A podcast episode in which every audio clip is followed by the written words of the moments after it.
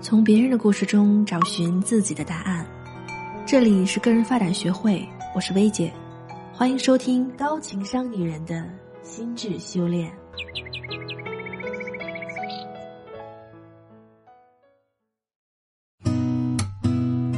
你好，我是薇姐。前两天有个学员情绪特别激动的来找我求助，说他实在受不了他们领导了。一天一个想法不说，还完全不顾及员工的感受，脾气暴得很，简直是周扒皮在世。比如前两天，他们领导突然冒出个想法，说地摊经济很火，说让做一个跟地摊相关的活动。结果策划案都做好了，拿给领导，他看了一眼，说不做这个了，你去做个别的什么什么。学员说，每次跟领导沟通都能被气得分分钟想掀桌子，而且这领导还经常一个活没干完，就又给压另一个活儿。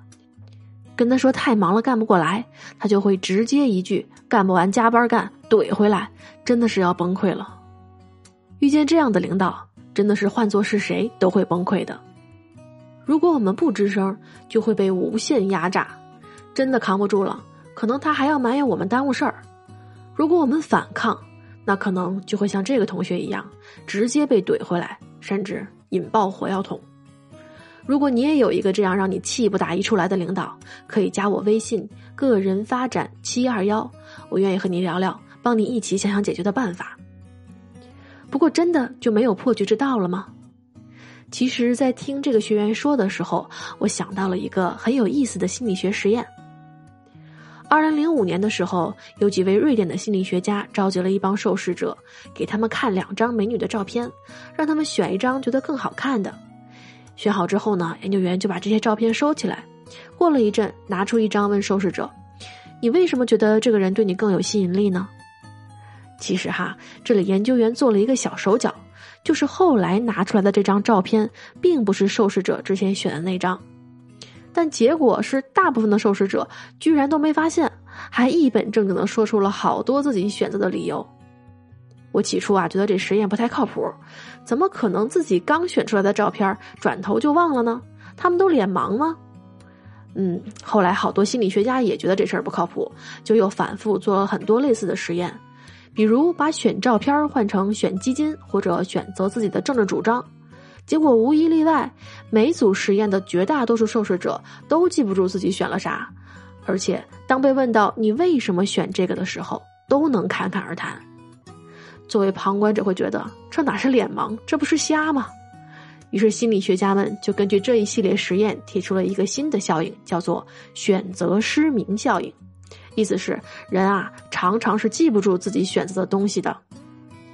意思是人常常是记不住自己选择的东西的。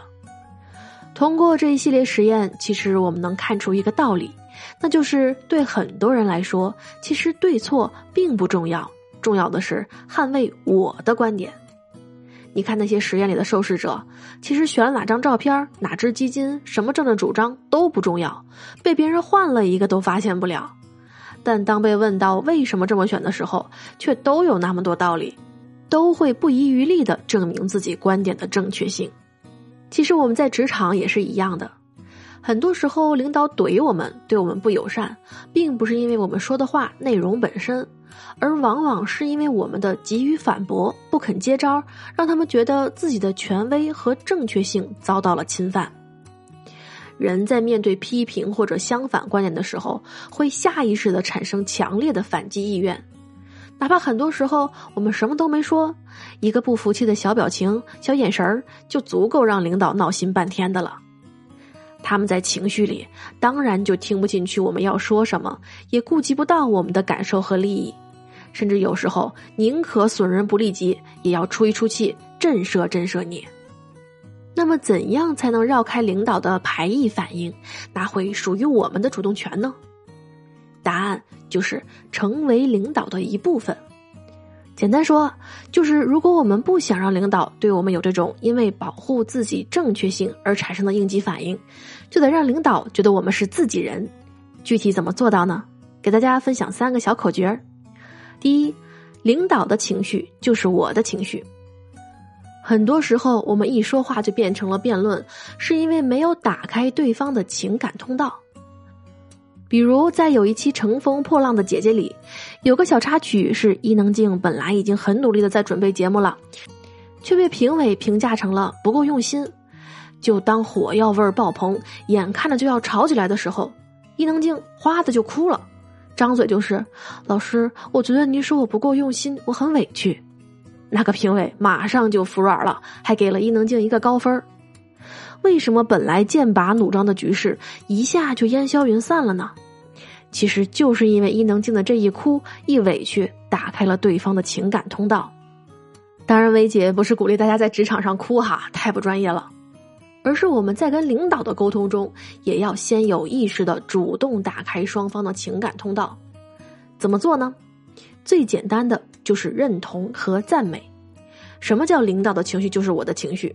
就拿开篇的例子来说哈，当领导跟你说做个地摊相关的活动的时候，他的情绪是怎样的呢？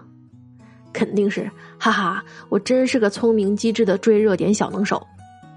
如果这个时候我们能把这个情绪捕捉到，当成你自己的情绪一样表达出来，比如，哇塞，领导您怎么想到这个主意的呀？这个活动做出来肯定能带来不少流量。你说领导心里美不美？第二，领导的顾虑就是我的顾虑。同理，当领导变卦的时候，也要第一时间去思考领导是因为啥变卦，然后主动去跟他确认。比如还说开头的那个例子哈，领导变卦的时候，我们就可以说，嗯，确实这两天疫情又反复了，这个时候做大人流量的线下活动是比较有风险。您是出于这个考虑吗？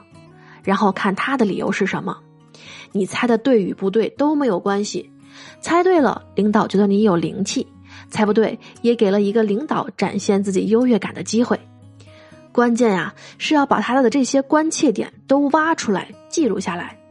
一段时间后，你对他就门儿清了。如果他提了什么新主意，你就可以站在他的角度帮他未雨绸缪，不但显得你考虑周全有价值，还能减少咱自己不必要的工作量。第三，我的时间就是领导的时间。比如我们手上有好多活儿，领导还在给我们压新活的时候，如果我们拒绝的理由是忙不过来、太累了，领导的第一反应一定是觉得我们的效率不行，或者是太懒。他可能自己都不记得给我们布置了多少工作。这个时候呢，就不妨先接住他的情绪，然后让他看到客观上这种工作安排有什么问题。比如，好的领导，但是我手上还有一个什么什么活儿要的也比较急，我会加班做，但这个活儿因为什么什么原因，大概还需要多少多少时间？你看这两个活儿，先做哪个比较好？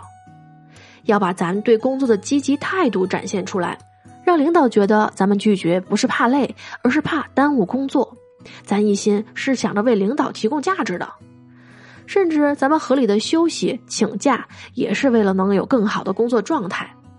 这样一来，领导情绪上更容易接受；二来，他就算出于自己的利益考虑，也不会拒绝的。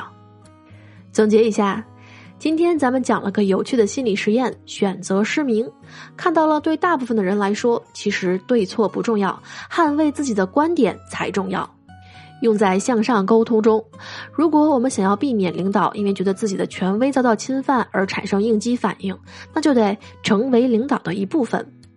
有三个口诀可以帮我们实现这个目的，他们是：领导的情绪就是我的情绪，领导的顾虑就是我的顾虑，我的时间就是领导的时间。